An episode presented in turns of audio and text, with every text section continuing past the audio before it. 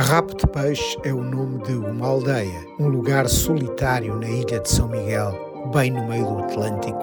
Um lugar tão remoto que seus habitantes têm dois problemas que poucas vezes na história conseguiram resolver: a pobreza e a falta de novidades. Até que um dia o inesperado aconteceu.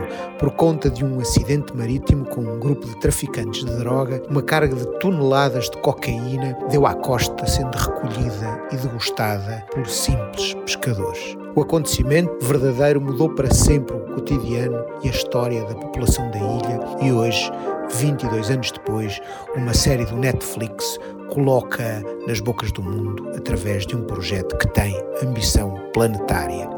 Pensando nos aplausos do mundo e particularmente nos do Brasil, tomou-se uma decisão de produção. Para não perder espectadores, atrizes e atores não falariam o açoriano, mas sim um correto português lusitano. Mas a tropical bilheteria, muito maior que a lusa bilheteira, observando que o português era tão de Portugal, tão chato e de boca fechada, tão impossível de entender, decidiu dobrar o rabo ao peixe, dublando tudo em brasileiro. Para quebrar o galho, os lusos colocaram no roteiro expressões como resolver o problema no lugar de dar aquele jeitinho, que significa encontrar uma solução criativa para um problema no português do Brasil, como no falar açoriano.